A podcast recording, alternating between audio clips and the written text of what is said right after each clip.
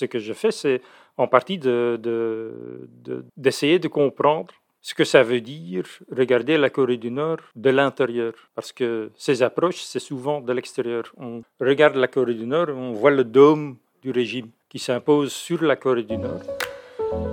Radio Tangoon, épisode 18. Bonjour à tous et bienvenue sur Radio Tangoon, le podcast décomplexé qui débat, s'interroge, pense et décrypte les Corées.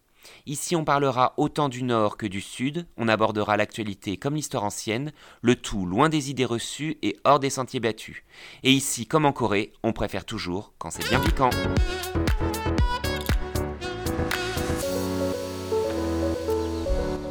Brian et moi, ainsi que l'ensemble de l'équipe de la revue Tangoon, nous vous souhaitons, avec un peu de retard, je l'avoue, une très belle année 2022.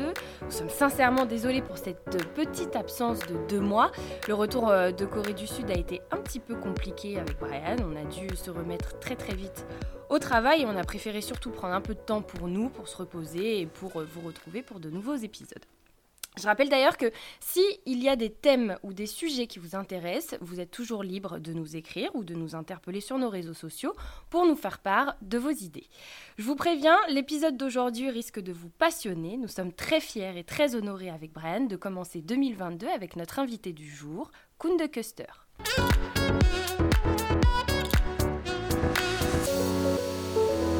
Bonjour Koen. Bonjour Koen. Bonjour.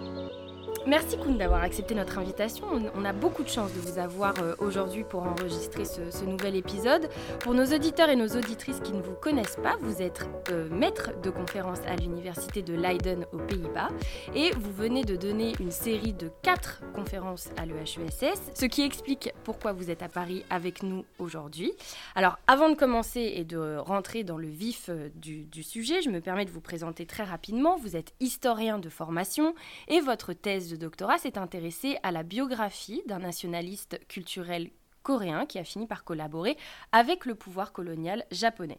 Mais au fil des années, vos domaines d'expertise se sont élargis. On vous connaît pour vos travaux euh, sur l'histoire socioculturelle nord-coréenne, sur la théorie et la pratique de l'art en Corée du Nord.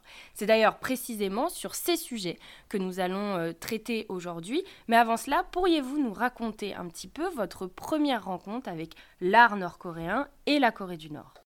Ma première rencontre, c'était euh, à mon bureau à Leiden, euh, où j'ai reçu un mail euh, d'une galerie d'art qui me demandait de regarder une collection qui leur était présentée, une collection de peintures d'huile et de posters aussi peints à main.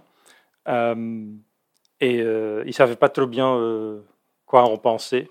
Et donc, ils me demandaient est-ce que vous pouvez nous donner votre euh, opinion d'expert? Bah, Je n'étais pas du tout expert, c'était pour moi aussi la première fois de, voir une collection pareille. Et je leur ai répondu, bah, je ne sais pas vous dire quelque chose sur la qualité de la collection, mais je sais vous dire au moins que euh, le volume tel qu'il est présenté, ben, je ne l'ai jamais vu dans l'Ouest. Et de ce point de vue-là, ça mérite une exposition. Et donc, euh, ils ont euh, bien écouté apparemment parce qu'ils ont fait l'exposition. Et puis, euh, forcément, ils sont revenus pour, vers moi pour encadrer cette exposition. Donc, j'ai commencé à regarder un peu ce qu'on avait dans la bibliothèque à Leiden, ce que je savais trouver sur l'Internet. On parle de 2004, il n'y avait pas tellement de choses. Donc j'avais très vite euh, lu quasiment tout ce qu'il y avait à lire euh, spécifiquement sur l'art nord-coréen. Euh, et j'ai fait un petit encadrement, mais ça, ça a piqué mon intérêt. d'autant plus, ben, le, hasard fait que l'année suivante, non, même à l'occasion de l'exposition, il y a une réalisatrice belge faut peut-être spécifier aussi que je suis belge, donc les Belges savent encore me trouver aux Pays-Bas. Une réalisatrice belge est venue me voir euh, pour me proposer de venir avec elle en Corée du Nord pour participer euh, au Festival de films de Pyongyang, parce qu'elle avait l'intention de faire un documentaire.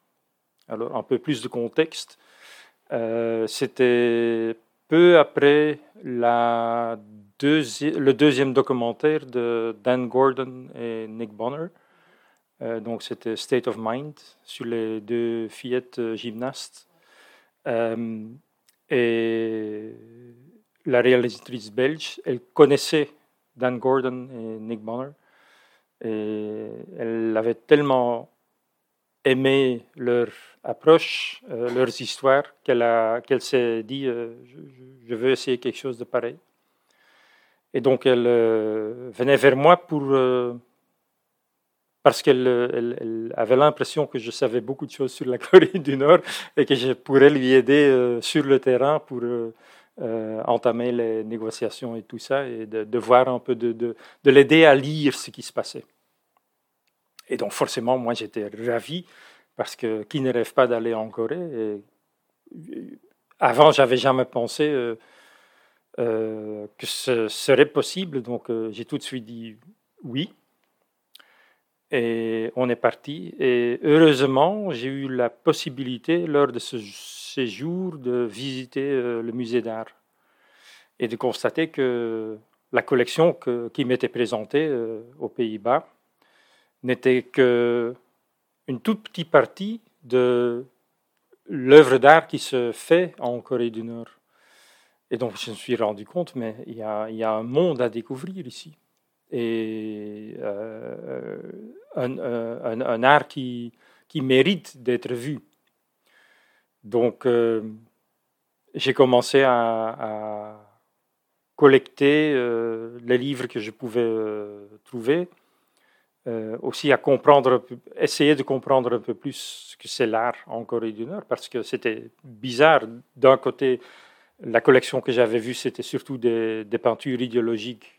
Euh, en coréen, on dit jujera, euh, que, que moi je traduis comme peinture thématique, mais donc d'un contenu plutôt idéologique. Mais parce que j'avais vu dans le, dans, le musée d'art, c'était beaucoup plus divers. Donc il y avait aussi des paysages, des natures mortes, des portraits, euh, aussi euh, dans différents styles. C'est là que j'ai découvert le, le donc la, peinture euh, d'encre sur papier, qui n'était pas dans la collection présentée aux Pays-Bas, mais qui était d'autant plus intéressant et stupéfiant, je trouvais. Donc là, mon intérêt était piqué. Et avec la, euh, la réalisatrice, on est reparti en 2005 pour faire ce qu'on dit en, dit en anglais euh, et Raki. Donc, euh, pour préparer l'enregistrement de d'aller rencontrer des personnes, parce qu'on avait décidé de, en effet, faire quelque chose sur les artistes nord-coréens. L'idée que moi j'avais eue, donc pendant le premier séjour, on, se parlait entre nous et avec nos partenaires nord-coréens sur un sujet intéressant. Ben, on avait aussi un, euh, une troisième personne dans notre délégation belge qui était un journaliste qui avait un intérêt dans la guerre euh, de Corée et il travaillait beaucoup avec des vétérans en Belgique. Moi, je me suis rendu compte euh, très vite que travailler sur la, Corée sur la guerre de Corée en Corée du Nord, ça donne pas beaucoup parce qu'il n'y a qu'un seul discours. Euh, et donc, là où en Belgique, ils travaillaient avec les vétérans, ils, racontaient tous leur euh, histoire individuelle.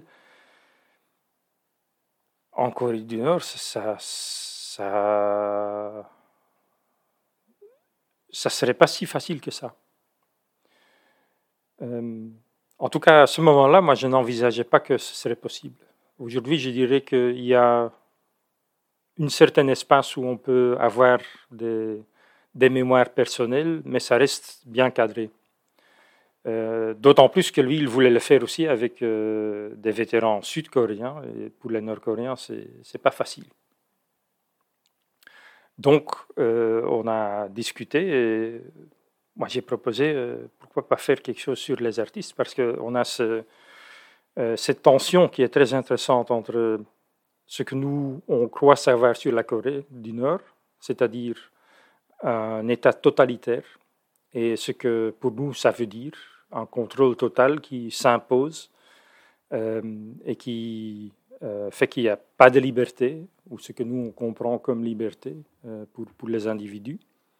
Et puis ce qu'on ce qu'on voit comme image d'un artiste qui est l'individu le plus libre possible, qui se met en dehors de la société, en marge de la société, qui prend une position critique.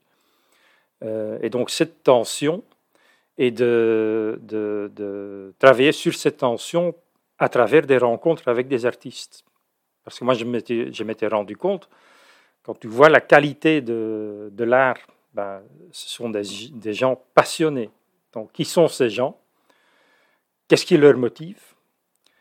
Et donc, écouter leur histoire à eux, leur histoire euh, individuelle, et puis de, le prendre comme euh, contraste et comme une sorte de miroir euh, sur ce que nous on croit, ce que c'est un système totalitaire. Et donc de, de, faire bouger les deux, les deux pôles. Euh, et donc en 2005, quand on est retourné pour ce repérage, j'ai eu mes premières rencontres avec des artistes. Et c'était fascinant. Je, je, me rappelle, ici c'est le moment de raconter des histoires et anecdotes, non? Mm. Euh, je me rappelle qu'on était dans le son à Misulwan, euh, une, une, galerie. Euh, le son à Misulwan, je le décris souvent comme le Buena Vista Social Club des artistes nord-coréens. On dit que c'est un studio créé par Kim Jong-il pour les artistes retraités, mais qui leur donnait euh, un endroit où ils pouvaient se rencontrer et pouvaient travailler. Et donc, euh, on a visité la galerie et c'était l'épouse de Muna Chun, euh, l'un des grands maîtres de la peinture nord-coréenne, qui nous accueillait et, elle nous racontait en face d'une peinture de son mari, d'une vague, elle nous racontait l'histoire de, cette peinture et comment en était ils partent, euh, euh, tous ces veillards, avec leur sac à dos, euh, pour prendre le bus pour aller vers une île du côté, je ne me rappelle plus quelle côte est ou ouest, mais une petite île, et pour, pour y passer quelques jours en camping pour faire des sketchs.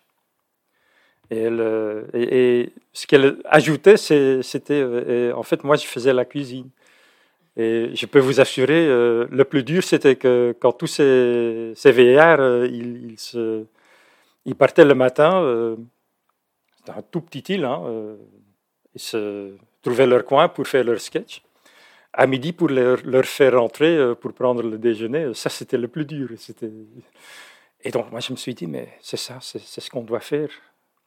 Le documentaire, ce sera ça, les suivre évidemment, euh, ce n'était pas si facile pour convaincre les Coréens du Nord. Et puis, euh, le directeur qu'on avait avec, il n'y croyait pas.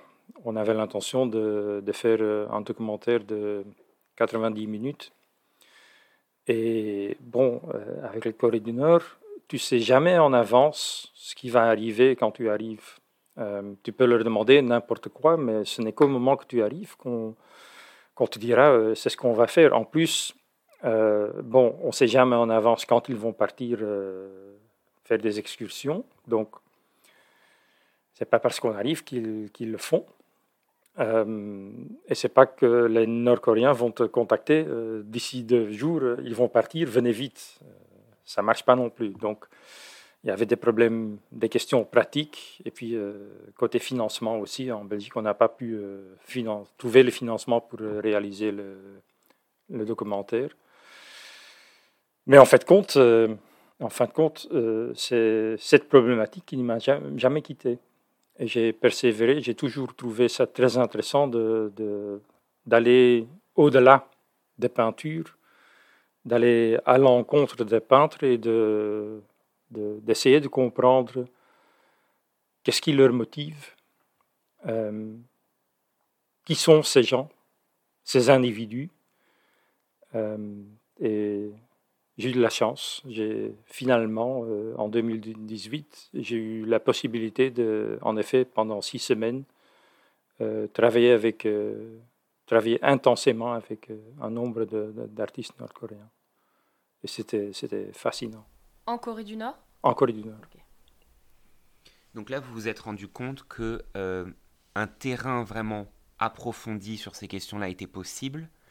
Et une fois que, comment dire, que votre intérêt avait été euh, largement suscité pour ce sujet, pour cette thématique, lorsqu'après vous êtes revenu ici en Europe, est-ce que euh, quel a été votre euh, votre backup du terrain? Comment vous avez réapproché votre votre questionnement sur la Corée du Nord ou sur les Corées de façon générale? Parce que souvent le voyage en Corée du Nord, une fois qu'on en revient, on est un peu transformé lorsqu'on fait des recherches sur la Corée. Est-ce que vous, il y a eu réellement une transformation? Est-ce que, au contraire, ça a répondu à des questions que vous aviez au fond de vous? Ou quel a été ce retour? Comment ça s'est passé? Est-ce que ça a été stimulant? Est-ce qu'au contraire, vous êtes euh, enfermé dans un mutisme pendant quelque temps? Voilà, quel a été le retour? Comment ça s'est passé?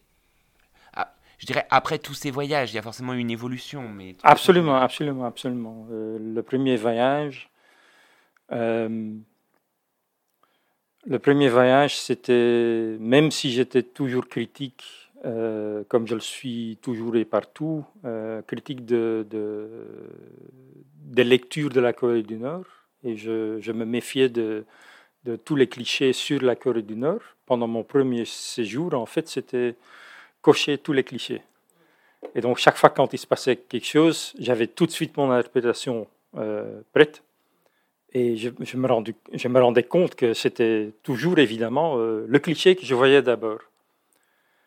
Euh, et c'est l'heure du. Même s'il y a eu aussi des moments, et je me, réalisais bien au moment, euh, que les clichés étaient brisés en même temps.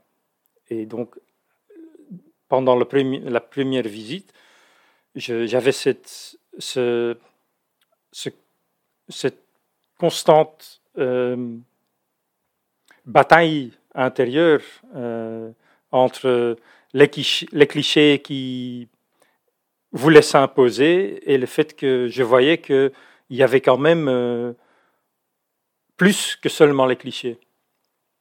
Mais c'était difficile de d'écarter ces clichés pendant la première visite. La deuxième visite, c'était déjà très vite différent. Euh, très différent aussi parce que. Mais il y a deux choses à dire là-dessus. N'oublions pas que la première euh, visite, c'était lors du Festival de films de Pyongyang, où on est très encadré, où il y a très peu d'espace de dévier de, du programme. Et donc, euh, on, se sent vraiment très encloisonné. La deuxième visite, c'était tout à fait le contraire.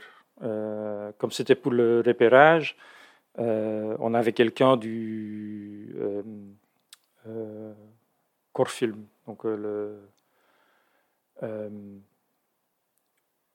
l'entité responsable pour l'importation et l'exportation de films et donc aussi de production de films. On avait une dame qui était avec nous, avec son collègue, qui nous accompagnait tout le temps. On avait des discussions avec elle sur les possibilités et au fur et à mesure qu'on passait du temps et qu'on peaufinait un peu ce qu'on voulait faire, notre programme changeait. Et on a vraiment fait une évolution. Hein. Euh, il y a des jours qu'on se disait euh, pourquoi on n'essaie pas de faire ça? Et donc, euh, toute la journée, on, se, on, discutait. À la fin de la journée, la conclusion, c'était que hmm, c'était toujours pas ça. Et comme ça, et en fait, le dernier jour, l'histoire que je viens de raconter sur le son à Missoulon, ben, on est allé visiter. C'était le moment où on s'est dit voilà, ça y est, c'est ça. Et la collègue nord-coréenne, elle aussi, hein, elle, sortait, elle avait un grand sourire, elle disait C'est ça, c'est ça, ça c'était bon. Et donc, euh, oui, donc l'expérience était tout à fait différente, beaucoup plus ouverte, euh, mais aussi de mon côté, certainement. Et puis d'avoir la possibilité d'avoir des conversations avec euh, des gens autres que les guides. Parce que les guides, euh, ils, ont un devoir à faire. ils ont beaucoup d'expérience et donc se méfient parfois des questions, même si on travaille très intensément euh, et sur plusieurs voyages. Euh, non, c'est pas vrai. Sur plusieurs voyages et travailler intensément, ça change. Mais quand on a, par exemple, pour le, euh, aussi pour le deuxième voyage, bon, c'était la première fois que nous travaillions avec ses collègues de, de Corfilm. même si on s'entendait bien, il restait toujours comment dire, un, soupçon, c'est pas le bon mot, mais euh, une certaine réserve. Euh, mais une fois qu'on va au-delà des guides et on parle à des gens qui n'ont pas l'expérience de parler avec des étrangers, c'est très direct, c'est très ouvert, c'est tout à fait différent. D'autant plus que la première fois, je ne sais pas pourquoi, mais on m'avait conseillé de ne pas parler euh, en coréen et de ne pas dire que je parlais et comprenais le coréen. Je me sentais extrêmement mal à l'aise. Et en revenant, euh, je me suis dit jamais plus ça. Je veux pas ça. Je veux, je veux pas mentir. Euh, et en fait, la deuxième fois que, donc en 2005, j'ai toujours pas parlé beaucoup parce que je me sentais pas à l'aise, parce que mon accent c'est un accent sud-coréen évidemment. Mais on avait fait savoir euh, à nos interlocuteurs nord-coréens que je comprenais le coréen. Et donc, euh, lors d'un déjeuner, euh, on commence à en parler. Donc, on me demande, et donc, vous, vous comprenez le coréen Et je dis, oui, oui, oui. J'ai commencé à expliquer. à expliquer que j'avais pas voulu parler du coréen, je préférais ne pas parler le coréen parce que à, cause de, mon accent sud-coréen. Euh, et donc, euh, il y avait. C'était intéressant, les Coréens du Nord, euh, ou en tout cas les guides.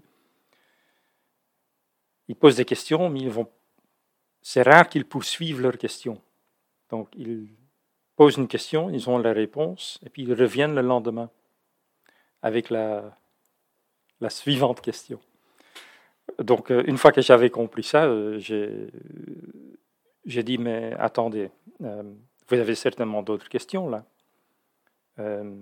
pourquoi vous ne me demandez pas ça? Pourquoi vous ne me demandez pas ça? Donc, j'ai commencé à raconter, à leur donner mon histoire, qui était une histoire d'autant plus vraie que j'ai fait mes études en Corée du Sud de, de 86 à 90 que j'ai vécu la, démocratisation, que l'un des premiers voyages que j'ai fait euh, euh, dans le pays, c'était pour aller à Gwangju, à Manvoldong, donc le cimetière des, victimes de, des émeutes ou de la révolte de Gwangju.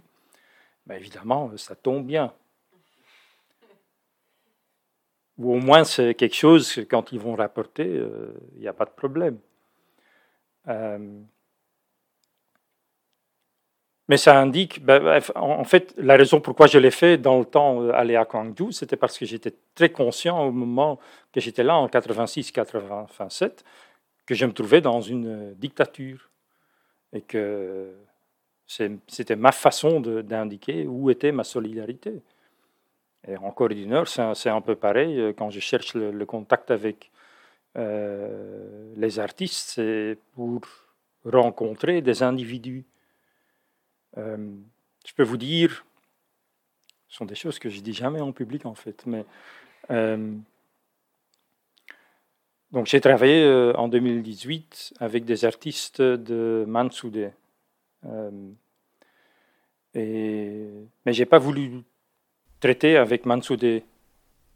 pour qu'on rappelle à nos auditeurs et auditrices, Mansoudé, qui est un grand studio d'art avec un S à art, oui. Il euh, n'y a, pas seulement des artistes. Euh, le, studio d'art de Mansoudé, c'est une sorte de campus où les artistes, les grands artistes de Pyongyang euh, se retrouvent.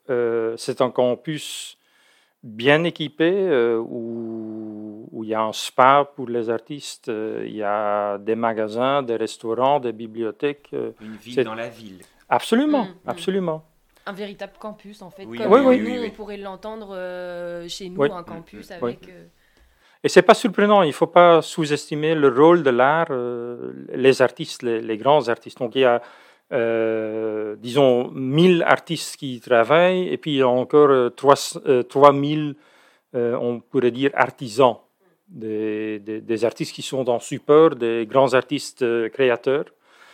Euh, qu'est-ce que j'allais dire? Quand vous avez commencé à travailler euh, avec les artistes Ben oui, je, donc j'avais déjà eu des rencontres avec des gens de, de, la gestion de Mansoudé. Ce sont des gens qui ont un intérêt à gagner de l'argent c'était pas mon intérêt. Moi, j'avais un intérêt dans, dans les artistes. Euh, pour eux, la recherche, c'est pas intéressant, ça ne leur intéresse pas, ça ne, ça ne remporte pas.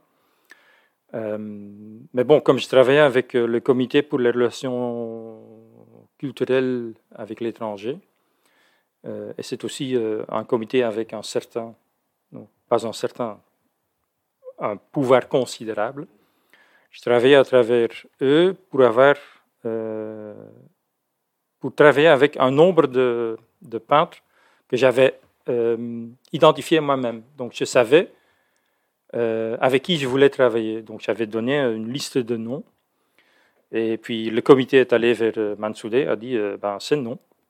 et donc j'ai eu des retours là-dessus avant, avant d'arriver. Oui, avant d'arriver, je savais déjà qui n'était pas là, qui serait là. mais en fin de compte, ce n'est que au moment que j'étais là que j'ai su avec qui je pourrais travailler. En fait, ça, c'est 2017, parce que je suis parti en 2017 pour euh, rencontrer tous ces artistes et leur demander leur accord de participer dans le projet. Euh, donc, je les avais vus en 2017 pour préparer la visite en 2018. Et donc, euh, Première rencontre à Mansoudé, évidemment, il y avait quelqu'un de la gestion qui était là. C'était pénible. C'était pénible. Mais une fois parti, euh, on était avec les, artistes. D'abord, on était dans la galerie, un setting très, très formel. et donc, ils n'étaient pas très à l'aise. Mais après, on les a rencontrés dans leur studio même. Et là, c'était tout à fait différent, mais d'autant plus, et j'avais demandé de pouvoir les voir en dehors du studio. Et donc, on a passé du temps avec euh, les artistes euh, en ville, dans les parcs, où ils faisaient des sketchs, et on passait euh, la journée, on prenait le, pique-nique, on bavardait, c'était beau. D'autant qu'à la fin, on voyait des sketchs et ils expliquaient et je, comprenais, tout, de suite euh, pourquoi cet artiste-là avait fait un sketch pareil, un autre l'avait fait autrement. C'était, c'était si euh, logique. Ou en d'autres mots, euh, après les six semaines, c'était possible de j'avais compris leur personnalité et leur approche de l'art les choix qu'ils faisaient. Et c'était le but. Ce qui, est hyper intéressant dans ce que vous dites euh, sur votre approche au terrain, et là je pense qu'avec Brian on se reconnaît euh, beaucoup, même si on n'a pas passé autant de temps sur, euh, sur le terrain, on se rend compte à quel point le temps passé sur, euh, sur nos terrains, donc en l'occurrence en Corée du Nord, et le, le fait de parler coréen. C'est quelque chose qu'on répète beaucoup sur, euh, sur ce podcast, c'est le fait de parler coréen avec nos interlocuteurs sur place change tout. Et, c'est quelque chose que euh, parfois on a du mal, surtout quand il s'agit de la Corée du Nord. C'est-à-dire que souvent, quand des gens vont faire, je sais pas, 10 jours de voyage organisé en Corée du Nord, les gens reviennent. Et euh, combien de livres sont sortis euh, sur des, euh, des, gens qui sont partis dix jours ou parfois moins en Corée du Nord, ne parlant pas coréen, et nous expliquant la Corée du Nord en disant bah voilà, c'est comme ça que ça se passe, la réalité elle est telle qu'elle, et puis en réalité, nous quand on y va, c'est pas vraiment ce qu'on voit, et la façon dont, vous racontez ça ne fait que nous rassurer dans le fait que, effectivement, aller sur le terrain pendant longtemps, euh, rencontrer des gens et parler coréen change tout. Et euh, ça change la façon dont on produit ce que nous on fait, ça change les relations se construisent. Enfin, je veux dire, en Corée du Nord comme en Corée du Sud, on l'a vu nous sur le terrain qu'on vient de faire, les relations sont, sont une clé énorme pour euh, justement ramener ce, ce, dont on a besoin de, nos terrains. Et, euh, et, là, on voit, on voit bien, c'est euh, vous êtes bridé un peu au début en, se disant oh, je vais pas parler coréen. Puis dès lors que vous avez parlé coréen, des portes se sont ouvertes. Et là, vous avez pu construire une relation de confiance avec les artistes notamment et les, les, encadrants et ça change beaucoup et sur ça je pense que on se reconnaît beaucoup avec Brian sur l'approche que vous avez de votre terrain et, la façon dont, dont vous vous comportez sur place qui est, hyper, euh, hyper intéressante et, voilà. Mais, mais j'aimerais ajouter, euh, parler coréen c'est très important parce que ça permet euh, un dialogue direct. Il y a deux choses à dire là-dessus. D'abord, les, les, guides, ce ne sont pas des interprètes. Et donc leur interprétation ou leur traduction ne sont, ne sont jamais euh, correctes. Ce sont toujours des, abstraits, des, abréviations. Et, ils se retrouvent, par exemple, avec les artistes, ben, ils se retrouvent euh, avec des gens que, et un milieu qu'ils ne connaissent pas, donc leurs traductions, d'autant plus, ne sont pas bonnes, parce qu'ils ne comprennent pas eux-mêmes, mm. déjà. Mais il y a une deuxième chose que je trouve qui est très importante, c'est que ce n'est pas seulement une question de, parler coréen, il faut aussi euh, un regard ouvert et un retour critique sur sa propre position. Il faut se questionner tout le temps et accepter que ce que tes interlocuteurs te disent euh, euh, est une vérité. Ils parlent vrai. Et donc, essayer de comprendre pourquoi ils disent les choses, comment ils le disent, et de ne pas imposer une interprétation facile sans se poser la question pourquoi est-ce que ce qu'ils disent est si logique pour eux? Et cette position critique envers soi-même, euh, elle ne peut venir que d'une bonne préparation. Une bonne préparation qui consiste en nombre de choses. Euh, d'abord, euh, non pas d'abord, mais ce que je viens déjà d'expliquer, le fait que ce n'est pas un voyage, mais c'est une succession de voyages qui fait qu'on approfondit tout le temps ses connaissances. Euh, en fait, je me rends compte que je n'ai pas répondu tout à l'heure euh, à la réponse euh, sur le, retour. moi, en 2018, je revenais, je me disais, mais comment est-ce que je, je vais raconter ça? La fameuse. On a, la, même, on a la même problématique, nous, avec nos terrains. C'est comment est-ce qu'on va verbaliser et expliquer ce qu'on a vécu. Oui, pour faire un, retour un peu personnel, moi, mon premier voyage en Corée du Nord, quand je suis rentré, pendant six mois, je n'ai rien raconté. Je, n'ai pas parlé. Et on était tout le groupe de 12 étudiants français, les premiers, la première génération à être partis en Corée du Nord, les premiers étudiants à, l'université Kim Il-sung. On est rentrés, on parlait entre nous. Et je crois que la seule personne à qui nous avions réussi à avoir un échange euh, honnête et qui, on, savait qu'on n'allait pas être jugé et qui allait comprendre de quoi nous parlions, c'était Philippe Ponce. Mais sinon, donc, qui, était grand reporter au Monde et qui avait fait déjà de nombreux allers-retours en Corée du Nord. Mais après ça, en fait, moi, pendant euh, six mois, je n'ai pas trouvé les mots, je ne trouvais pas...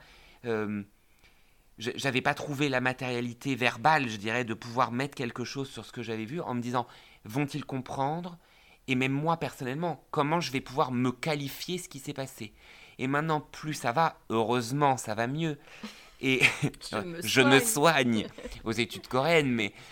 Et pour revenir sur la question de la langue, quand vous avez dit aussi, et c'était ça qui était intéressant sur, euh, sur le coréen, que le, le, le traitement euh, de la traduction par les interprètes en coréen, et, et c'est là, moi je vais revenir encore refaire le pic sur la langue. Euh, déjà, même vous, en tant que... Je dis pas que tout le monde fait de la recherche lorsqu'il va en Corée du Nord, mais on a tous forcément des questions quand on y va. Le fait de parler coréen quand même, et surtout quand la plupart, je pense 99,9% des Occidentaux qui vont en Corée du Nord, ont une base au niveau langagière sud-coréenne, la différence de vocabulaire, les mots choisis, même lorsqu'après vous avez des années de Corée du Nord derrière vous, les mots que les gens choisissent pour qualifier leur travail, les objets qu'ils utilisent, la façon dont ils se définissent, ça c'est quand même, c'est des matériaux extrêmement précieux. Et, et, l'anglais, je suis désolé, ne peut pas y pallier. Et même la traduction par les... Et moi je me souviens de... Alors quand on étudie le bouddhisme, et là l'art encore plus aussi, je me souviens d'être passé des moments au début, on voulait que les, guides voulaient qu'on parle, parce que tout le monde n'avait pas le même niveau de coréen dans le groupe, voulaient qu'on passe par eux pour interviewer les moines ou questionner les moines ou les artistes. Et c'était très drôle parce qu'au bout d'un moment, ça me fatiguait parce que je disais, mais non, là, vous n'êtes pas précis sur le terme, c'est pas ça que je veux dire. Poussez-vous, je vais parler, et je parlais en coréen, et je faisais automatiquement, et je dis, voyez, c'est ce mot-là qu'on utilise. Et le moine derrière, derrière moi qui disait, oui, en fait, le français a raison, vous avez très mal utilisé le mot, camarade, parce que.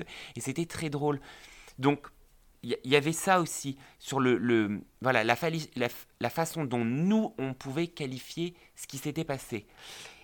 Et euh, donc voilà, c'était un peu, euh, un peu ça qui était intéressant. Et on voit que vraiment, on a les mêmes problématiques sur un, un terrain en Corée du Nord qui revient chez tout le monde, en fait.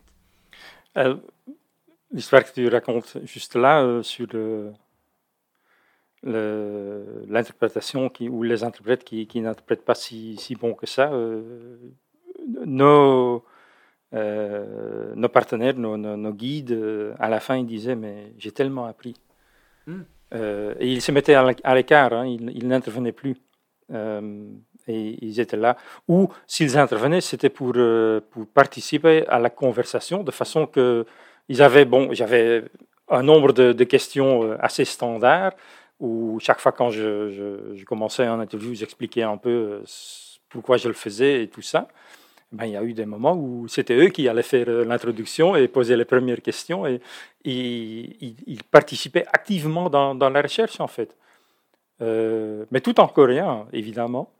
Euh, mais il y, a eu aussi, il y a eu aussi des moments où ils se mettaient à l'écart. Hein, et, c'est d'autant plus, je, l'ai vu moi lors de mon deuxième voyage avec les guides, mais c'était d'autant plus intense lors de ce premier voyage de groupe. Là, je raconte rapidement le, mon premier voyage, c'était que comme on était à l'université avec des étudiants de français de coréens, euh, des étudiants coréens de français, mhm. du département de français de Kim Il-sung, euh, et Manon, à, chaque échange, c'était ça aussi.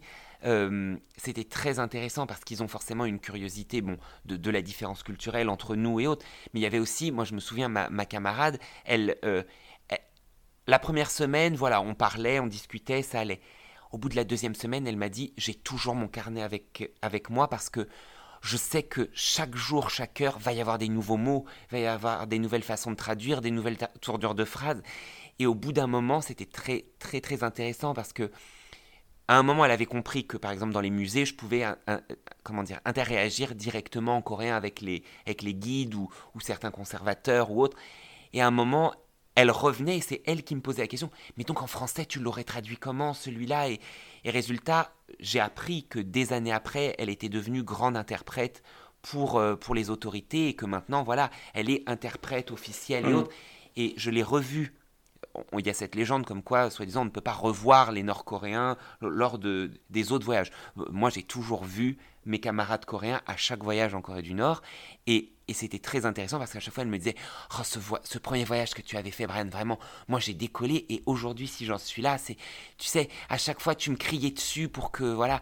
Et, et, nos échanges, parce qu'on s'était beaucoup disputés et on a beaucoup euh, rigolé ensemble. Et, et, elle me dit, elle me dit, voilà, maintenant, vraiment, il y a des mots qui sont restés comme ça. Et, j'avais fait des erreurs lors du premier voyage, bah, maintenant je ne les fais plus parce que tout le monde s'était moqué de moi. C'était très très intéressant de voir comment euh, voilà, elle avait entretenu ce souvenir des, de la pratique de la langue qui avait été euh, hyper intéressante pour elle. Et, et, ça, et ça montre en fait euh, aussi l'intérêt des échanges. Nous, en tant que coréanisants, coréanologues, on apprend énormément d'eux et eux apprennent beaucoup de nous. Et vraiment, voilà, et je pense que c'est un peu le, sens de la question que, que je vais vous poser maintenant. C'est euh, d'un point de vue éthique, euh, beaucoup dans les sciences sociales en France aiment à dire qu'il faut garder une certaine froideur, une certaine distance avec le terrain, moi, j'ai lu vos derniers, vos derniers papiers, vos derniers travaux, où au contraire, on sent une proximité, ou tout du moins vous entretenez, vous, revendiquez presque cette attache avec, avec l'objet, avec le terrain c'est quelque chose qui peut être facilement reproché aux chercheurs. Euh, moi, quand je dis que, par exemple, il y, a des professeurs avec qui je suis très proche, que j'ai créé des liens personnels parce que dans le milieu bouddhique, bah, il faut créer parce que c'est un milieu fermé. Quand je dis qu'en Corée du Nord, bah, les gens qui m'ont le plus apporté, c'était des gens avec qui j'avais des rapports personnels et que même le terrain, moi la Corée du Sud, à chaque fois que j'y vais, et pourtant j'y allais avant le Covid tous les étés, et là on y retourne avec maintenant, moi ça me bouleverse. La Corée du Nord, ça me bouleverse. Et si ça ne me bouleverserait pas, ben, en fait je travaillerais pas dessus. Euh, je ne travaillerais pas sur le Portugal ou le Mozambique, parce que, bon, déjà je n'y ai pas été, mais en plus ça ne créait pas, je ne suis pas sûr d'avoir de l'affect. Vous, quelle est votre position sur le terrain, sur l'affect, sur l'accroche au terrain? Quel est le... Est-ce qu'au contraire, vous, vous, vous dégagez en touche lorsqu'on vous pose la question de l'affect ou quelle est votre réponse aux possibles critiques qu'on peut faire sur cette proximité que vous avez avec votre terrain et vos matériaux? Merci pour cette question. Je crois qu'elle est euh, importante et je, je, je, crois qu'il faut s'investir. Il faut s'investir dans son terrain et donc euh, prétendre qu'on est au-dessus du terrain et qu'on peut prendre une position objective, euh, c'est une position de pouvoir qui est inappropriée.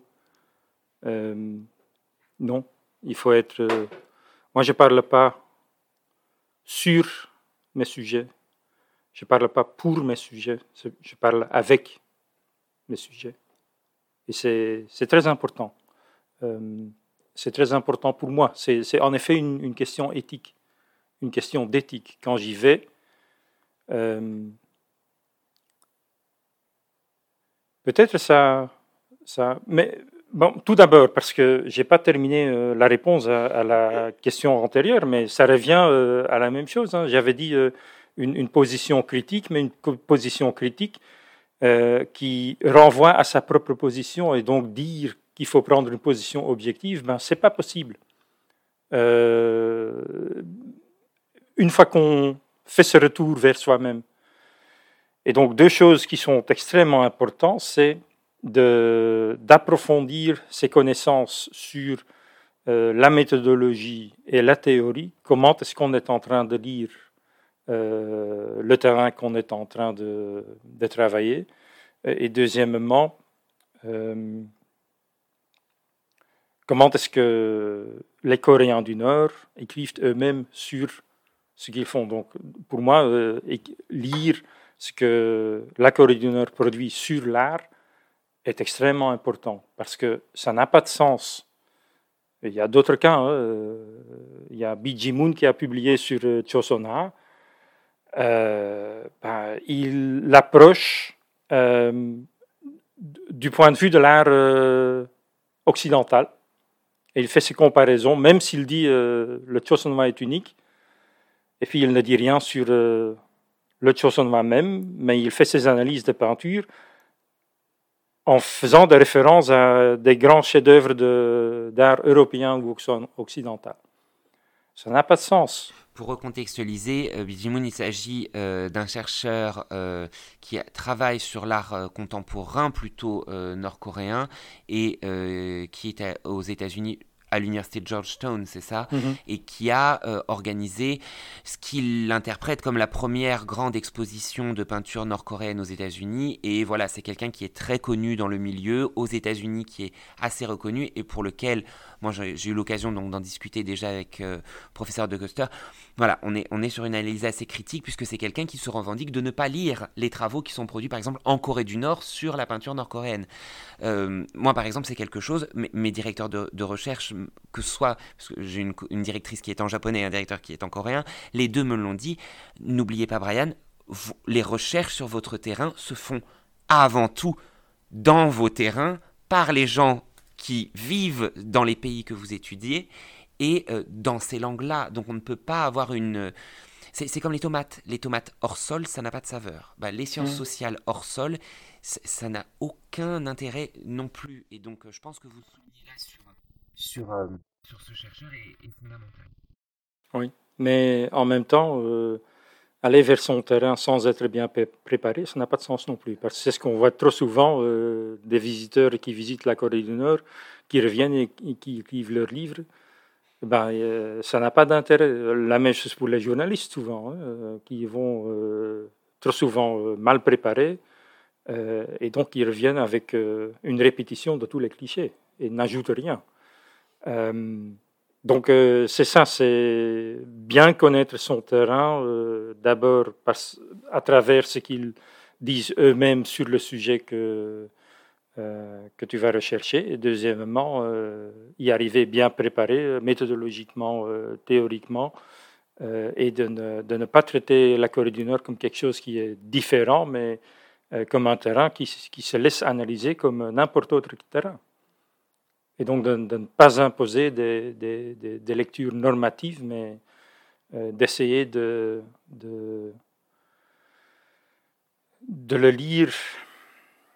Et dans ce sens, peut-être, oui, l'objectivité euh, d'une position neutre, euh, ce, que Roland Blanker appelle le the suspension of judgment, la suspension du jugement. Oui, c'est très important dans le cas de la Corée du Nord, parce qu'on est entouré de tellement d'opinions sur la Corée du Nord, mais très peu de connaissances. Et surtout, souvent analysé à travers euh, les mêmes prismes, c'est-à-dire les totems, le régime, la dictature, les questions sur le nucléaire, les droits de l'homme, euh, tout en invisibilisant les autres, les autres sujets qui sont euh, tout aussi importants. Et vos sujets de recherche sur les, sur les artistes, sur la fabrique d'un artiste et la pratique de l'art en Corée du Nord le, le soulignent bien. On peut étudier des sujets autres. Euh, je dis pas que vous omettez la partie politique, etc. Mais une fois qu'on a dit que oui, c'est un État totalitaire, que c'est une dictature, bon bah voilà, on a le contexte, on peut aller au-delà de ces choses-là. Mais, mais, mais le problème, c'est que trop souvent, on dit euh, euh, c'est un, un, État totalitaire, mais on n'essaye pas de, de, dire ce que ça veut dire. Et donc, ce que moi je. Arendt, euh, ça va être compliqué hein, de, de, définir la Corée du Nord, ce qualificatif totalitaire, moi, il me pose problème. Et donc, et donc il faut aller au-delà du, du, terme et, et de, de, définir, oui. Euh, et, et, en partie, si je fais ce, ce que je fais, c'est en partie d'essayer de, comprendre euh, ce que ça veut dire regarder la Corée du Nord de l'intérieur. Parce que ces approches, c'est souvent de l'extérieur. On regarde la Corée du Nord, on voit le dôme du régime qui s'impose sur la Corée du Nord, mais on ne comprend pas suffisamment et on ne se pose pas suffisamment la question sur ce que ça fait à cette société-là. Comment est-ce qu'une société fonctionne dans ce régime-là? Et, pour moi, euh, la porte vers euh, une réponse euh, sur cette question, c'est les artistes. Et de comprendre le monde de l'art et, et, de voir comment les liens entre leur pratique et la propagande, comment ça fonctionne. leur... Il y a, par exemple, quand je regarde les, les recherches sud-coréennes sur l'art euh, nord-coréen, je constate que évidemment ils lisent les mêmes, euh, euh, journaux, magazines, livres que moi, mais il manque l'accès au terrain et donc ils, ils, ne se rendent pas compte que ce qu'ils lisent dans les traités théoriques, c'est une théorie, c'est pas une pratique, et que la théorie ça impose un certain niveau et que les artistes connaissent la théorie et ils aspirent à réaliser la théorie, mais ils n'y arrivent pas forcément. Et donc la pratique, c'est beaucoup plus flexible euh, que, la théorie, et c'est ce qui manque souvent. Euh, c'est ce que je vois quand je lis les, les, travaux de la plupart de mes collègues sud-coréens. Euh, ça manque. c'est un manque sérieux. Et donc pour revenir, pour aller maintenant plus dans le dur du sujet, votre première approche de la Corée du Nord, elle était donc à travers ces tableaux, à travers ces images. Et donc euh, ma question, on en a très rapidement à un moment, vous, vous avez parlé de la propagande, question très bête. Euh, pourquoi on fait de l'art en Corée du Nord? Pourquoi? Quel est le but de cette production artistique? Beaucoup en France ou en Europe et au-delà de l'Europe auraient une idée de on va produire de l'art à des fins de propagande, pour exporter ces énormes statues de Mansoudé. Moi, je me souviens quand j'avais visité Mansoudé, il y avait ces énormes statues qui venaient d'être fondues. Quel est le but? Je parle uniquement des artistes professionnels pour le coup. On reviendra après sur des situations, sur, sur les différentes personnes qui peuvent pratiquer l'art en Corée du Nord, mais l'objet produit artistique. Quelles sont ses fins en Corée du Nord? Est-ce que vous pourriez l'éclairer pour que justement l'auditeur francophone puisse un peu comprendre les différentes visées et usages de ces productions? Bah, Tout d'abord, euh, ce qui est essentiel quand on commence à lire l'art nord-coréen, c'est que le, cadre dans lequel euh, l'art nord-coréen fonctionne est tout à fait différent de, des cadres occidentaux. C'est-à-dire euh, là où l'art est un, milieu, un domaine à soi, est autoréférentiel euh, dans le monde occidental. En Corée du Nord, euh, l'art sert. L'art sert le parti, le leader, la révolution, le peuple. et donc, il y a une vision, l'artiste se dirige vers aspire une réaction du public. et le public le plus important, c'est le leader. Et si ce n'est pas le leader, c'est le parti. Et si ce n'est pas le parti, c'est la fédération des, artistes qui sont là pour juger la production.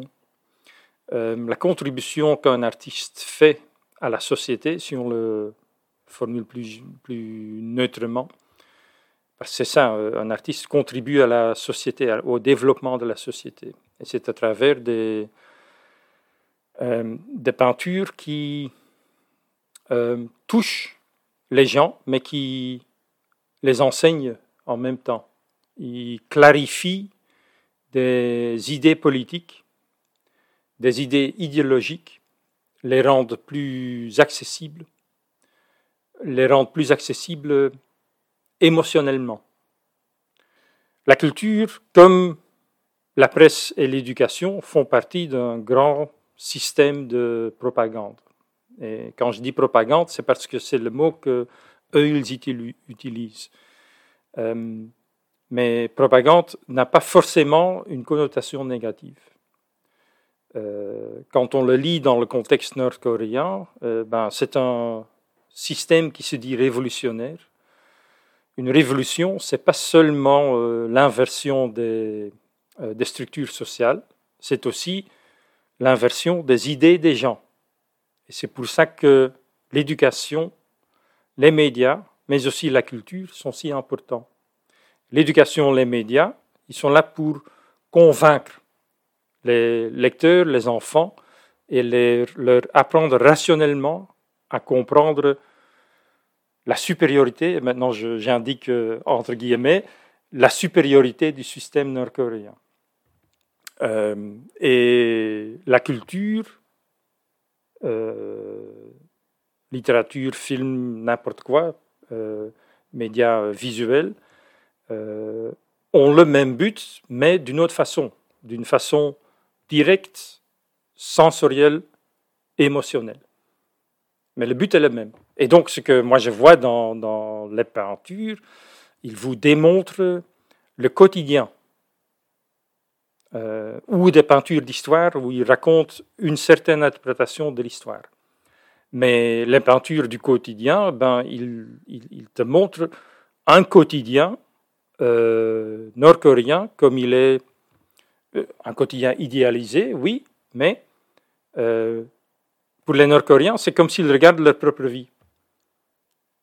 Et ce qui est intéressant dans, la production d'art nord-coréenne, c'est que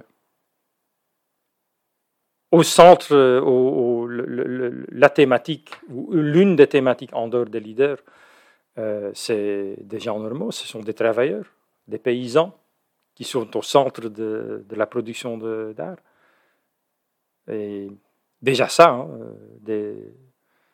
le petit peuple qui peut être sujet de, du grand art, c'est quand même beau. Et maintenant qu'on a parlé vraiment des œuvres en elles-mêmes, question type qui, a nourri donc euh, tous vos travaux, comment on devient artiste professionnel en Corée du Nord? Quel est le, chemin, le cheminement, la voie, euh, la voie dorée ou l'accès type en tout cas pour, euh, pour intégrer ces grands studios comme Mansoudé ou autres d'ailleurs ben, Ça commence à un jeune âge. tous les enfants ont des cours de dessin. Euh, et si un enfant euh, trouve ça gai, euh, s'amuse à dessiner et qu'il y a quelqu'un qui repère qu'il a du talent et que l'enfant lui-même indique qu'il est intéressé à poursuivre, à développer ce talent, ben, ils sont repérés, ils ont l'opportunité d'abord d'aller dans les palais d'enfants et de suivre des cours là, jusqu'à jusque quand ils ont 16 ans, je crois. Et là, euh, un cours préparatif commence pour euh, l'Université des Arts à Pyongyang. Euh, et puis, s'ils sont sélectionnés, ils vont là. Et là, et ce trajectoire, il est surtout technique. C'est le savoir-faire qu'ils apprennent.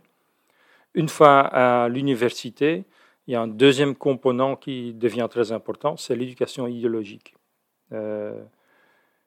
Qu'est-ce que ça veut dire être artiste professionnel en Corée du Nord euh, Bien comprendre son rôle dans la société, de l'assumer euh, et de, bien comprendre euh, la voie du parti, la voie politique et de ne, de ne, pas dévier.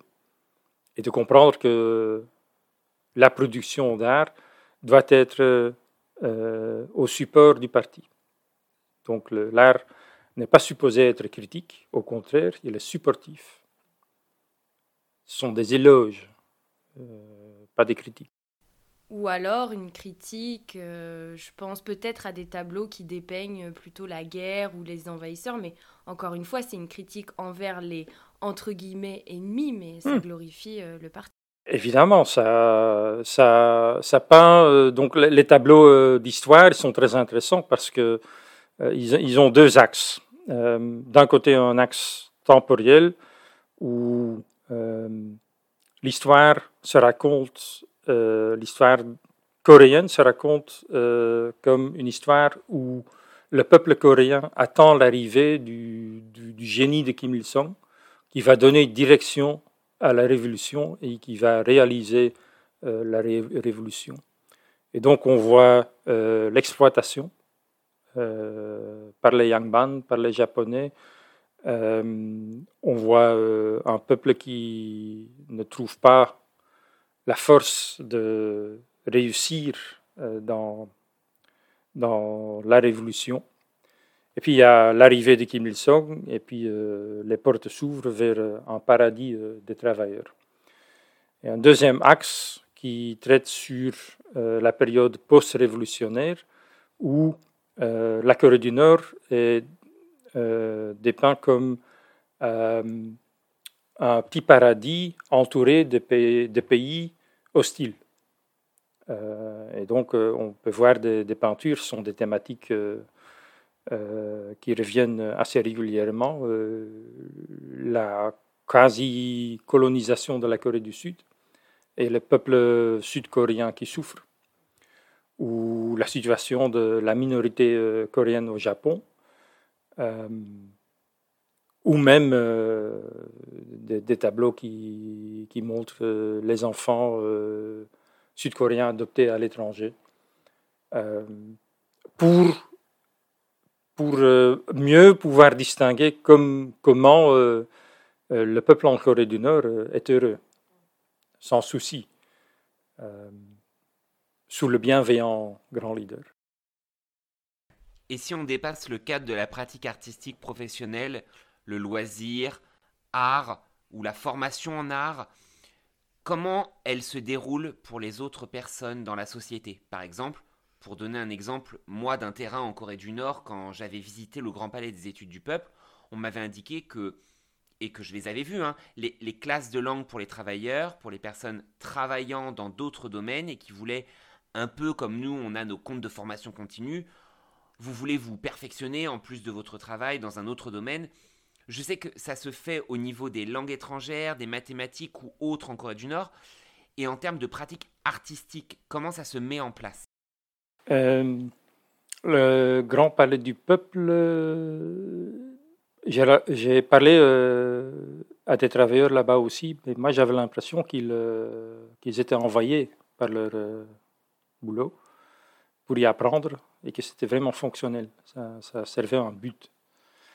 Euh, dans le cas de l'art, et je le dis parce que je, ne crois pas qu'on donne des cours d'art euh, au Grand Palais du Peuple. On donne des cours d'ordinateur, d'économie, tout ça, mais donc très spécifique et très pratique. L'art de ce côté-là, euh, non. mais il y a un système de cercle culturel dans les lieux de travail. Euh, et des travailleurs qui, qui, ont un intérêt, qui ont envie de, de, peindre, de dessiner, ils ont la possibilité de le faire là-bas. Et je sais que des artistes professionnels, ils font parfois des tours de ces cercles pour donner des, des cours. Euh, mais il y a une production euh, d'art amateur. Il y a même des expositions d'art amateur. Hein, donc oui, ça, ça, ça fait partie de, de, la vie culturelle. Quoi. Et ça, même en province. Absolument. Parce qu'on a parlé du Dôme Pyongyang, voilà. Même en province, on a des artistes professionnels ou de la pratique artistique de loisirs à côté. Absolument. on, le voit, hein, les, catalogues des expositions aussi bien euh, d'art amateur euh, que surtout euh, art professionnel, les, expositions nationales qui sont tenues chaque année. Ben, des catalogues sont publiés et c'est mentionné d'où viennent les artistes, donc de, quel studio. Et c'est parfois des studios de Provence, parfois des studios de, ministères ou des chemins de fer. C'est, un peu partout, mais partout dans le pays, il y a des, les grandes villes, euh, les capitales de province, ils ont leurs studios. Euh, les provinces, ils ont des studios. Euh, et puis du, côté art amateur, oui, évidemment, partout dans le pays. Et sur la production des artistes professionnels, euh, on a souvent l'impression que l'art nord-coréen, c'est un bloc, que c'est pas très varié, etc. Et en fait, on se rend compte que c'est beaucoup plus diversifié et, varié. Et sur les artistes professionnels, comment la production d'œuvres d'art s'organise? Est-ce que, euh, par exemple, un artiste du studio Mansude, il est, euh, est-ce qu'on lui commande ou n'importe quel grand organisme ou organe du parti lui commande un tableau ou alors lui propose un thème et il le fait ou alors est-ce que la production est plutôt libre? Euh, ils ont les grandes lignes de ce qu'ils doivent euh, peindre ou dessiner, et après ils le font et ils le soumettent euh, à des organes. Comment est-ce que la, la, production d'art, elle s'organise? Où vont les œuvres d'art? Enfin, l'art est, omniprésent en Corée du Nord. Mmh, absolument. Il est partout. Euh, dans n'importe quel bâtiment, on va entrer et voir, euh, et voir une, une, peinture. Le métro, le métro. Oui, le, le métro est, est, une, une œuvre d'art euh, en soi, c'est partout. et effectivement, les œuvres d'art sont partout en Corée du Nord, tout comme la chanson. et ma question, c'est ça, c'est comment est-ce qu'ils produisent, eux, les œuvres d'art? Ben, il, y a, deux, euh, deux trajectoires. Euh, d'un côté, il y a les commissions qui, qui sont reçues. Euh, par exemple, un musée est rénové et ils ont besoin de, de nouveaux ou de, de peintures additionnelles. Alors là, ils se mettent en, au travail. mais même là, c'est rare que. Il faut peut-être aussi pour les, pour les écouteurs ajouter la façon dont j'ai décrit la production d'art avant avec selon ces deux axes, ça peut donner l'idée que c'est une production qui est très stérile. Euh, et c'est évidemment une, description qui euh, est basée sur une analyse euh, approfondie, mais qui ne dit rien sur le détail, aussi bien technique, esthétique que sur la composition même des œuvres, où il y a quand même, je dirais, oui, même une grande créativité. Euh, et je vais développer ça euh, en répondant à, ta question là. donc, les œuvres qui sont faites sur commission, ben, c'est clair que c'est pour un certain endroit et ça peut bien être que des, des, il y a des spécifications. Reste que c'est euh, à l'artiste, au peintre de l'interpréter de, de, deviner une composition apte. Évidemment, euh, comme c'est une commission, euh, ça va être à différents stades proposé et discuté et développé. Euh, et puis, euh, pour, les, expositions nationales, par exemple, euh, ben, les artistes, ils, sont libres à faire quelque chose ou ne rien faire. Il y a des années où ils n'ont pas le temps, ils ne sont pas inspirés, donc ils ne, font pas de travaux pour l'exposition nationale. Ou bien ils le préparent pendant plusieurs années. et là, c'est une question de, de trouver un sujet qui est temporel, c'est-à-dire qui correspond euh, aux thématiques qui sont d'actualité ou d'urgence dans la société, euh, qui font référence à des grands anniversaires dans l'histoire du parti, du leader euh, du pays. et tout ça, ce sont des sujets potentiels. Et un artiste décide par exemple, euh, prenons un exemple, euh, cette année-ci, on fête le 100. J'ai oublié, je suis pas bien dans, les anniversaires, mais euh, un, anniversaire d'aussi bien Kim Il-sung que Kim Jong-il. Donc il y a une, une, une raison pour revenir sur les biographies de ou Kim Il-sung ou Kim Jong-il. Et donc, ce, qu'on peut, ce, que les artistes vont faire, certainement, c'est d'aller euh, dans les archives, d'aller euh, visiter les archives du parti euh, et lire et trouver un moment qui est très évocatif sur la personnalité de ou Kim Il-sung ou Kim Jong-il et de développer ce moment dans, un, dans une peinture, donc de visualiser ce moment. Ça peut être à travers de photos, ça peut être à, travers de textes, mais des moments qui ne sont pas, et ça c'est très intéressant, dans les peintures, il ne faut pas être direct, il faut être subtil. Donc le sujet ou la scène qu'on choisit ne doit pas être le moment suprême quand quelque chose se passe. Non, c'est quelque chose qui est un peu à l'écart de façon que euh, un spectateur, il doit d'une certaine façon deviner. Et donc la composition de la peinture est clé. Et la composition fait que euh, un spectateur, il suit la structure de la peinture et la peinture est remplie de clés pour comprendre ce qui se passe et pour comprendre l'histoire qui est racontée en fait. Parce que on vous montre un moment, mais en fait c'est une histoire qu'on raconte. Euh, et si ça réussit bien, ben, tu as, un grand œuvre, euh, un chef-d'œuvre qui est créé.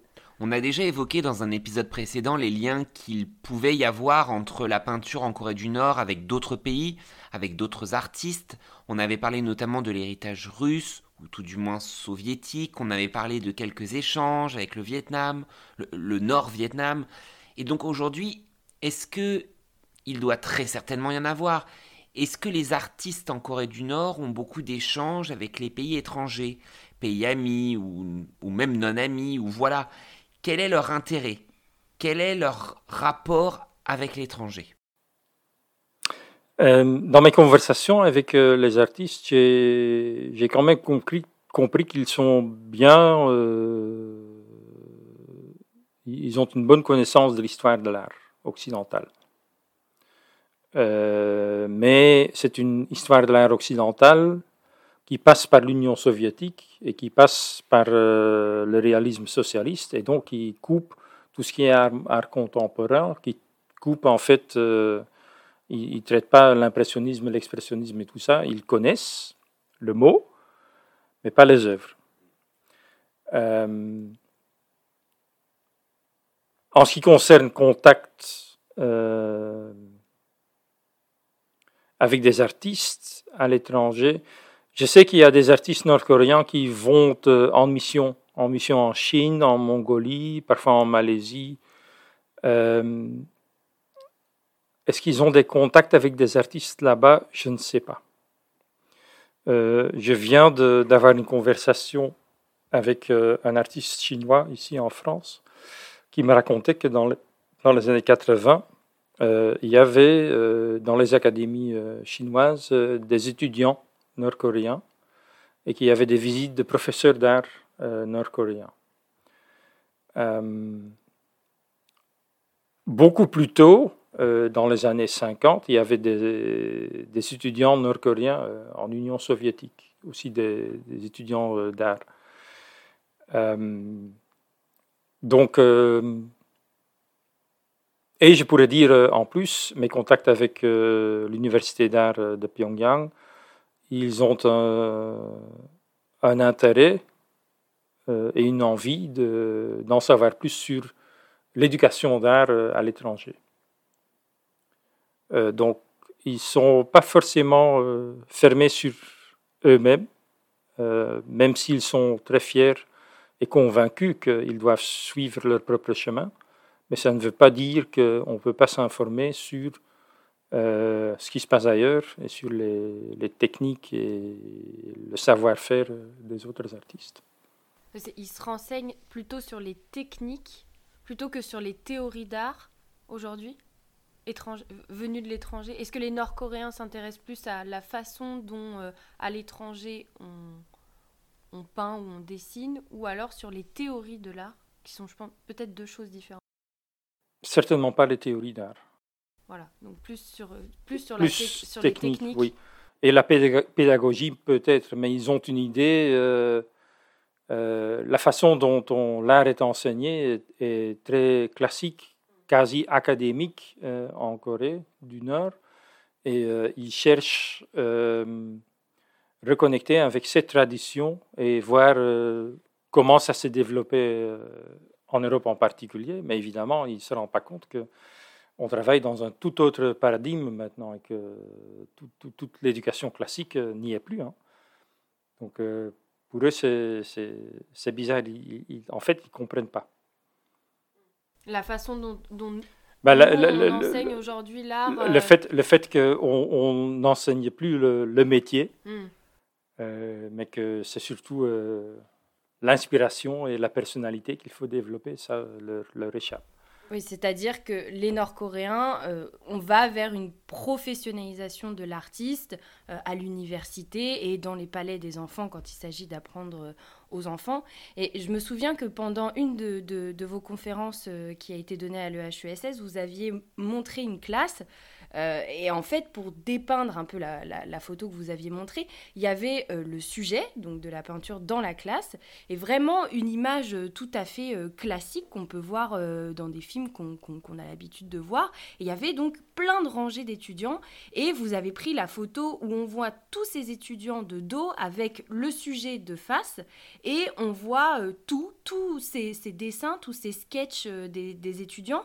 Et en fait, ils sont tous en train d'apprendre la technique classique du dessin, c'est-à-dire avoir un sujet, on est dans une classe et il y a probablement un professeur qui vient voir chacun des étudiants et qui lui dit bah là t'as mal fait, euh, ils expriment pas. Euh, euh, mais pour autant, ils ont une personnalité. Absolument, absolument. c'est très encadré, mais ça ne veut pas dire qu'il n'y a pas de pattes, que ah les artistes n'ont pas de personnalité. C'est vraiment, c'est vraiment quelque chose qui existe. Non, mais, mais donc ce, ce qu'on fait, dans le trajet d'éducation, c'est vraiment apprendre le métier classique. Donc on, commence par euh, le dessin à crayon, et puis euh, on apprend à euh, travailler avec la peinture, les pinceaux et tout ça. C'est vraiment le métier qu'on apprend. En, Corée du Nord, ce qui compte encore, c'est le geste. Au-delà de l'idée même, il y a l'idée mais ce qui fait l'artiste, c'est sa maîtrise du geste. Après, il y a l'intention, il y a, le, il y a la façon, le, le ce que le cœur ou l'esprit va mettre dans le geste. Mais aujourd'hui, par exemple, vous allez à une exposition d'art contemporain en France, aux États-Unis, n'importe où, d'art contemporain vraiment, ce qu'on va relever, au-delà même de l'aspect plastique et formel, c'est l'intention de l'artiste et son idée. C'est ce qui va faire, oh là, il est original dans ce qu'il essaye d'exprimer ou autre. En Corée du Nord, je pense que c'est plutôt sa technique, le geste et la façon dont il va réussir à le transmettre. Peut-être en lien aussi avec ce que vous expliquiez euh, très clairement, c'est-à-dire la fonction très didactique de l'art en Corée du Nord et dans sa fonction à devoir nous transmettre par les émotions des sentiments, des appels du pied euh, alors, euh, et alors là, il y a 20 000 fonctions à, soutenir les révolutions, à aimer ses parents, à aimer les leaders, à être une bonne personne, ou à, voilà. Mais je pense encore, et ça c'est quelque chose, c'est une vraie question aujourd'hui, euh, là en histoire de l'art vraiment, qu'on se pose dans différentes périodes, et en Corée par exemple sur l'art classique ou l'art ancien, dans le bouddhisme par exemple aujourd'hui, c'est l'artiste quelle est la partie intention, quelle est la partie très artistique et la partie très artisanale, et qu'est-ce qui fait l'artiste au-delà juste de, de l'intention et de la conception et de l'idée, mais aussi à travers le geste et comment cette originalité, et tu parlais voilà de, euh, ils ont chacun leur originalité mmh. et autres, je pense que ce que la Corée du Nord et l'art nord-coréen, nous en tout cas en tant qu'historiens de l'art euh, des périodes plus anciennes, nous portent un intérêt incroyable, c'est à quel point, et ce, que nous en, Occident on ne, on ne, voit plus, c'est à quel point le, geste compte. On est quand même face à des gens qui ont un don, ont un... Euh, voilà, aujourd'hui quand on va dans une... Je vais réitérer, quand on, voit une exposition aujourd'hui en France et autres, est-ce que vraiment on se pose la question de se, de se dire, ah là il a réellement un talent plastique, il a réussi à, à, faire fondre le métal, à lui donner des formes, à travailler la matière picturale, euh, ou même les compositions. On parlait des compositions, à rendre cette subtilité du sujet à travers des compositions. Aujourd'hui en Occident, je ne suis pas sûr, je ne suis pas sûr, c'est une vraie critique que je fais, je ne suis pas sûr que ces questions puissent on puisse répondre à ces questions lors, euh, lors d'expositions euh, en France ou ailleurs. Et la Corée du Nord, on parlait aussi d'un point de vue éthique, nous apprend beaucoup de choses. Je pense qu'il y a ça aussi, c'est que quand on est professionnel de l'art, c'est pas forcément être euh, Jeff Koons et à ramasser beaucoup d'argent, c'est aussi être capable dans sa capacité technique à produire quelque chose et à transmettre quelque chose à travers le pinceau, le burin, enfin, et là, vous passez, vous mettez ce que, ce que vous voulez et autres. Euh, j'aurais une question euh, d'un point de vue du milieu de l'art vraiment, et art aussi avec un S, comment les différents domaines interréagissent entre eux? Et comment, euh, par exemple, comment la sculpture interagit avec la peinture, comment la mosaïque interagit avec l'affiche euh, ou le cinéma. Est-ce qu'il y a, des lieux de partage? Euh, Moi, je me souviens par exemple de c'était une question que je m'étais posée lorsque j'ai visité les studios de cinéma de Pyongyang. Euh, quand on arrive, il y a ces sculptures euh, en bronze doré euh, qui reprennent des, sujets du, des, grands films du cinéma nord-coréen. Et il y avait aussi cette mosaïque, cette énorme, je crois d'ailleurs qu'elle est en deux parties, l'énorme mosaïque qui reprend des grands sujets. Alors il y a Pipada, il y a, il y a la, petite vendeuse de fleurs, différents grands thèmes du cinéma nord-coréen qui avaient été retranscrits dans la mosaïque. Et là, c'était une question que je m'étais posée quels sont les échanges entre les différents? Est-ce que vous auriez une réponse? Est-ce que vous avez un avis sur les, les, interactions qu'il y a entre ces différents domaines artistiques? La peinture, le dessin, le cinéma, la musique, le chant, l'opéra et autres, la danse, et hum, l'art de performance euh, vivante. Et, euh, et, même si, et même au sein même de la peinture, entre eux, voilà, on avait parlé de la peinture à l'huile, on a parlé de cette grande, moi je, l'utilise rarement, le Choson Roi, où c'est la, la, peinture à l'encre et autres y a-t-il de vrais dialogues entre eux ou est-ce qu'au contraire c'est au-dessus que ça se passe? Est-ce que c'est très vertical, c'est au-dessus que ça se passe et donc les commandes viennent donner des rapports entre ces différents domaines ou est-ce que les artistes entre eux de ces différents domaines discutent et échangent? Je ne sais pas. Euh, d'un point visuel, je constate que il y a certainement une influence, il y a une... J'appelle ça l'autoréférentialité de, de l'art. J'ai fait une, ma dernière, euh, mon dernier séminaire était sur le sujet de l'œuvre d'art totale qu'est la Corée du Nord et qui, qui, qui justement traite sur euh, cette autoréférentialité de l'art qui départ de la vie actuelle mais qui crée des représentations euh, plastiques, peints, euh, films, et ça devient autoréférentiel. Et donc tu vois dans les, dans les posters, par exemple, euh,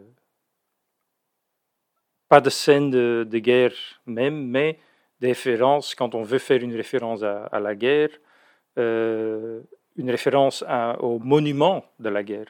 Et donc c'est le monument qui représente l'histoire. Euh, et comme ça, il y a plein de, références qui, reviennent dans la peinture. Euh, tu vois des slogans et des posters. Euh, dans, les films, tu, verras des peintures. donc dans ce sens, il y a un contexte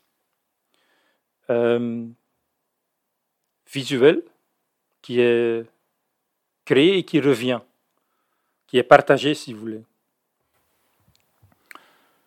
Euh, est-ce que c'est une question de euh, cet autoréférencement Est-ce que c'est une question de. Là, c'est la période ancienne qui parle, mais de légitimation, de légitimité que cherche à gagner l'artiste. Quand on reprend, quand les artistes anciens euh, coréens reprenaient des exemples chinois très très anciens et qu'ils en faisaient une, une, courte allusion à un poème ou à une peinture de paysage, ou au contraire une, position d'un Bouddha dans une peinture, on allait chercher vers l'ancien pour, euh, pour apporter une légitimité à sa peinture ou autre. Là, c'est pas une question de légitimité, c'est vrai. Non, je pense d'abord évidemment euh, aux peintures. Euh, non, je crois là, c'est une question de lisibilité. D'accord. Encore cet aspect très didactique et de compréhension qui, qui, revient. Ah, il faut, il faut pas qu'il y ait de doute. D'accord. Contrairement à ce que l'art chez nous un chef-d'œuvre est, réussi quand il, quand il sème le doute, hein, quand, quand, il fait penser, quand il fait. Euh, là où, en Corée du Nord, non, au contraire. Et, donc, et, la critique d'art euh, va, va ajouter à ça, dans le sens que la moitié d'une critique euh, d'une peinture, c'est expliquer l'histoire qui est derrière, expliquer ce qui est démontré de façon qu'il n'y ait pas de doute sur ce qu'on doit lire dedans. Euh, si vous permettez, j'aimerais revenir euh, sur ce que tu disais, Brian, sur le, geste. Dans la pédagogie d'art, euh, on parle de... Et donc, quand moi j'ai parlé du métier, le fait qu'on on apprend encore le métier, et en fait, on parle des artistes de, de, cette façon. un artiste apprend une langue, et, mais il utilise la langue pour s'exprimer. Et donc, un grand chef-d'œuvre, c'est l'expression d'un artiste.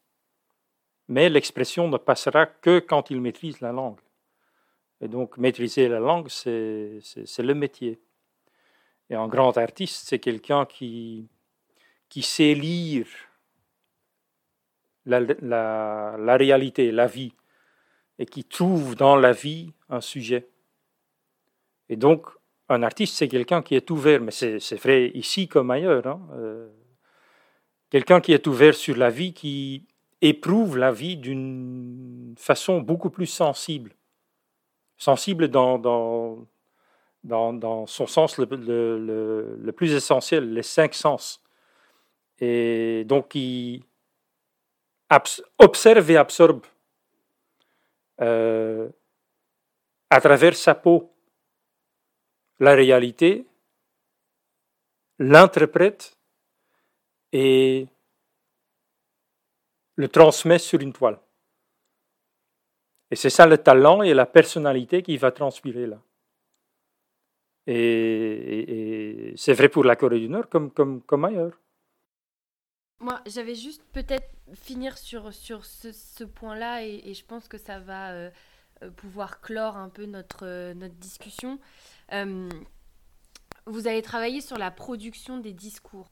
On, dit que l'art nord-coréen, c'est de la propagande et vous, avez dit que oui, effectivement, la propagande, c'est un, mot qui a, du sens et c'est pas tout le temps, c'est pas forcément négatif.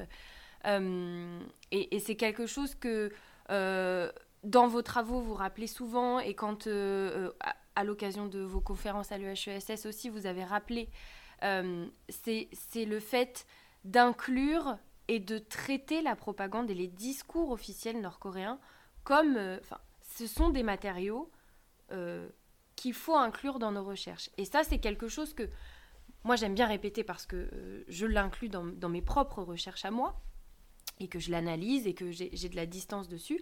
Et euh, il y a cette phrase que, qui m'a vraiment beaucoup marquée et je, me la redis euh, assez souvent, euh, c'est que la propagande, c'est la réalité nord-coréenne. Et c'est une partie de la réalité qu'il faut absolument inclure, qu'il faut étudier, qu'il faut traiter, parce que sans ça, on ne parvient pas à déchiffrer, à étudier, à questionner tout un pan de la société nord-coréenne. C'est-à-dire que euh, il ne suffit pas de dire euh, euh, c'est de la propagande, c'est le parti, le parti il est partout, et, d'avoir ce jugement.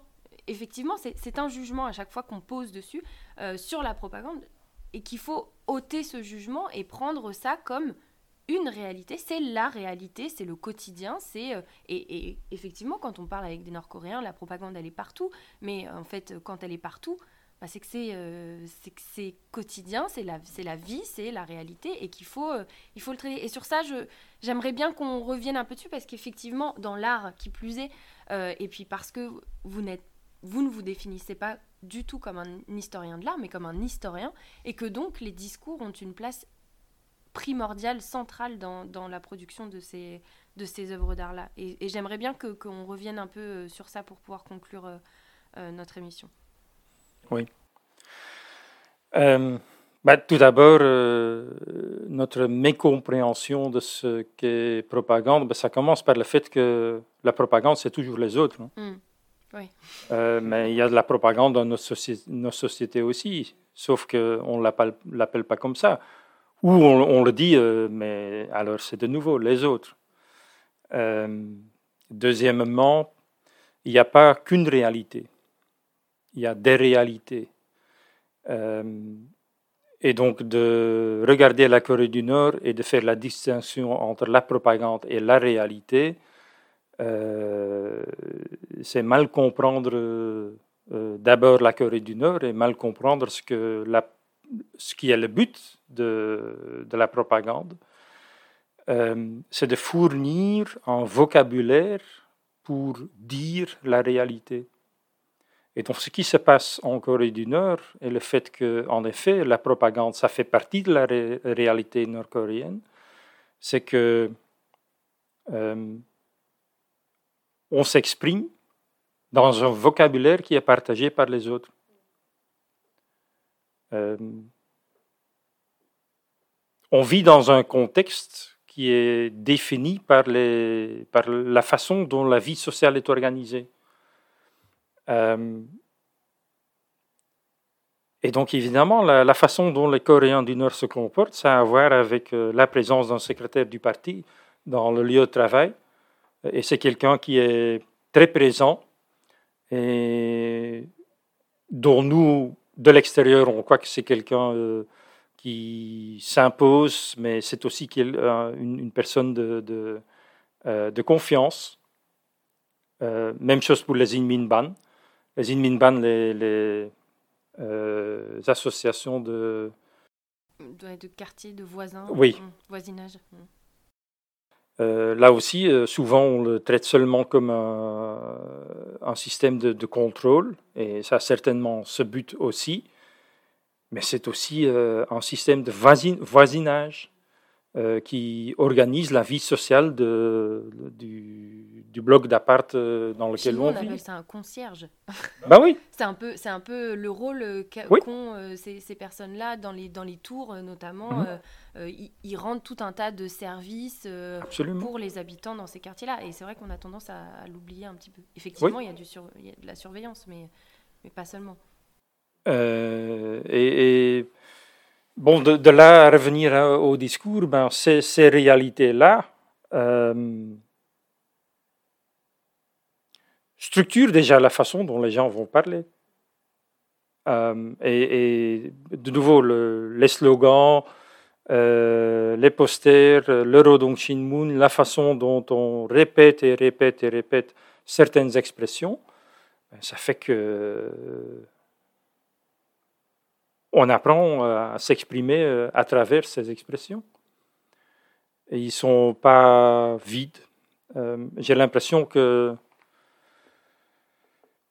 ça me frappe toujours quand je lis les reportages sur la Corée du Nord dans les médias qu'il y a très peu de journalistes qui font référence directe aux sources nord-coréennes. C'est toujours à travers des dépêches qui déjà interprètent. Mais ça vaut la peine de, revenir euh, aux déclarations nord-coréennes même parce que c'est beaucoup plus subtil. Et la même chose pour euh, quand on travaille sur la Corée du Nord. Comment travailler sur la Corée du Nord si on ne lit pas ce que les chercheurs euh, ou les écrits venant de la Corée du Nord disent euh, sur le sujet, ça n'a pas de sens parce que euh, c'est un vocabulaire qui, d'autant plus, on a tendance de, traiter ça comme, en effet, euh, de la propagande et donc on, on- on le lit comme si ça n'a pas de sens. Et on a même tendance à écarter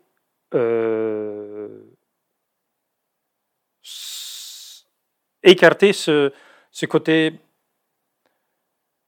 rhétorique qui est aussi la propagande, et de réduire ce qui est écrit à une, sorte d'essence. Mais ça rate complètement, selon moi, euh, l'importance de, ce discours, qui est logique, qui a une, grande logique, qui a une cohérence, et qui contribue au fait que la Corée du Nord persiste, parce que le discours est très cohérent même si vu de l'extérieur, euh, ça n'a pas de sens, ou la Corée du Nord n'a pas de sens. Mais vu de l'intérieur et dans le discours qu'ils produisent, ça a pleinement de sens. Et donc faire abstraction de ça et de dire cela c'est de la propagande, ça ne nous intéresse pas, on peut voir au-delà, eh bien non, on n'a on n'a pas, pas compris. Tu n'aurais pas dit mieux. Le mot de la fin. Merci beaucoup, Koun. Merci pour cet épisode euh, passionnant. Encore une fois, c'est une chance et un honneur de vous avoir eu euh, sur Radio Tangoon. On s'est beaucoup, je pense, reconnu dans, dans votre approche et du terrain et la façon dont vous faites du terrain en Corée du Nord. Ça nous inspire évidemment beaucoup et on espère pouvoir euh, y retourner un jour, très vite, si possible. Ça rassurera aussi, je pense, beaucoup d'étudiants et d'étudiantes en coréen qui, voilà, des fois, on- on ont l'impression qu'il ne faut pas mettre d'affect dans, dans, dans ce qu'ils font et on, on se rend bien compte qu'on peut euh, mettre de l'affect et on doit mettre de l'affect dans ce qu'on dans ce qu'on fait. Ben, il faut de la passion pour faire de la recherche. Exactement. C'est ce qu'on c'est ce qu'on c'est ce qu'on se tue à dire. euh, Sinon, voilà. on se lève pas le matin. Sinon, on se lève pas le matin. Et, euh, et effectivement, c'est c'est ce qui nous anime et, et ça nous fait vraiment très plaisir de vous avoir eu. Merci, merci beaucoup.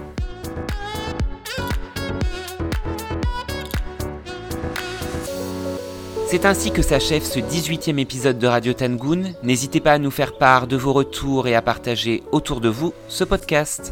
Et on se retrouve le mois prochain pour un nouvel épisode. D'ici là, portez-vous bien et prenez soin de vous et de vos proches. Et comme on dit en Corée, Tashiman Altekaji, Anon Shida. Si vous avez aimé cet épisode, soutenez-nous en vous abonnant à notre chaîne, en aimant ou en partageant ce podcast. On vous remercie.